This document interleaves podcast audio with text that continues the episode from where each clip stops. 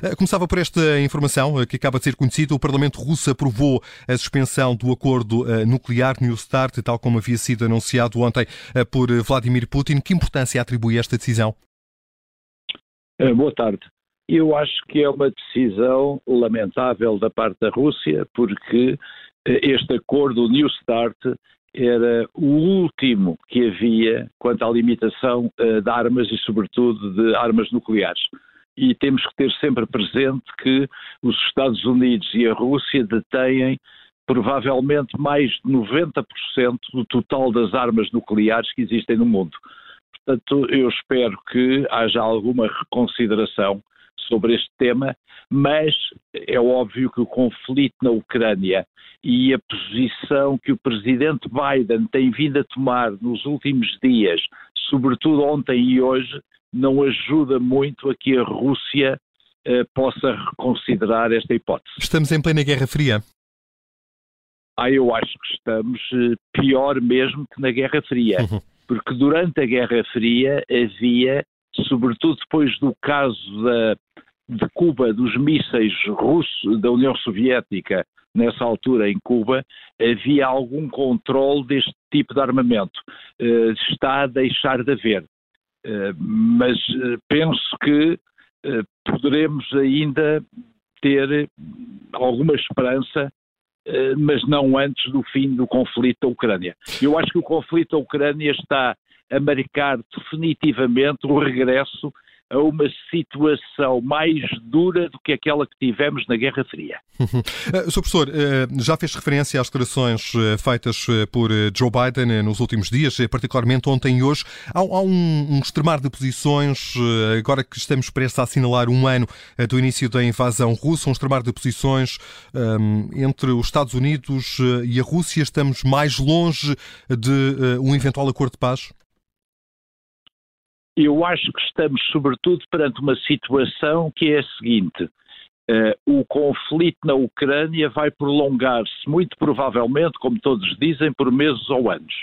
O presidente Biden uh, tem que ter cuidado e a diplomacia americana deve atentar a um facto: não transformar o conflito na Ucrânia numa, num confronto entre os Estados Unidos e a Rússia, ignorando a Europa nós virmos bem o discurso de Biden, os discursos que ele tem feito, eh, ignoram a União Europeia e o esforço que a Europa está a fazer. Eh, e, e, hoje a reunião com os nove pode ser muito útil em termos de opinião pública americana e em termos de Congresso americano, que o presidente Biden tem que ter muita atenção, mas não são bons em termos de opinião pública da União Europeia, porque está a criar divisões na União Europeia. A é. Europa está, no seu conjunto, a favor da Ucrânia. Não pode haver reuniões separadas com os nove membros que faziam parte do Pacto de Varsóvia e que se libertaram da União Soviética. Isso pode ser bom em termos de Washington, não creio que seja bom em termos de Bruxelas. Uh, sugere, Sr. Professor, que a política externa de Joe Biden uh, está a ser condicionada por interesses internos?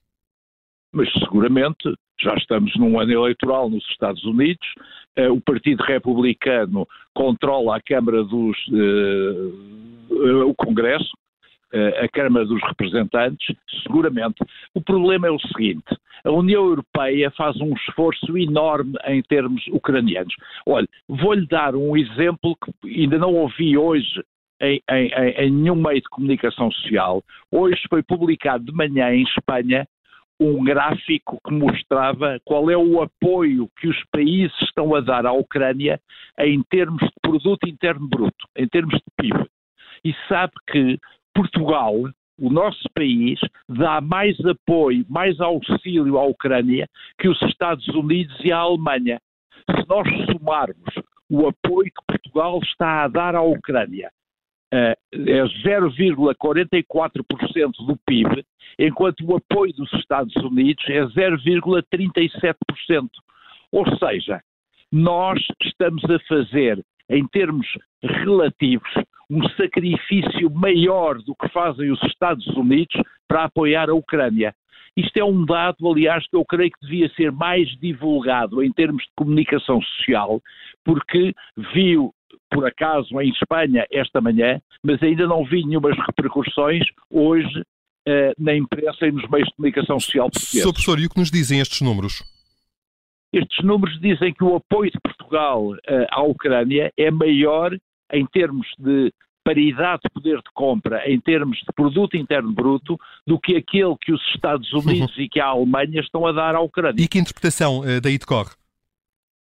A interpretação que eu faço é a seguinte: é que não podemos estar a criar divisões dentro da União Europeia eh, no que diz respeito ao apoio à Ucrânia já há algumas divisões no que diz respeito ao fornecimento de energia, ao fornecimento de equipamento militar e outros. Não nos podemos esquecer que Portugal, a Alemanha uh, e outro país, não sei se a Noruega, se os Países Baixos, são os países da Europa que estão a fornecer carros de combate mais modernos à Ucrânia. Ou seja, nós temos que ter a noção que estamos a participar, nós europeus, num esforço creio que o presidente Biden e a diplomacia dos Estados Unidos não está a olhar corretamente para o problema e está a, a criar, porventura sem querer, divisões no seio da União Europeia.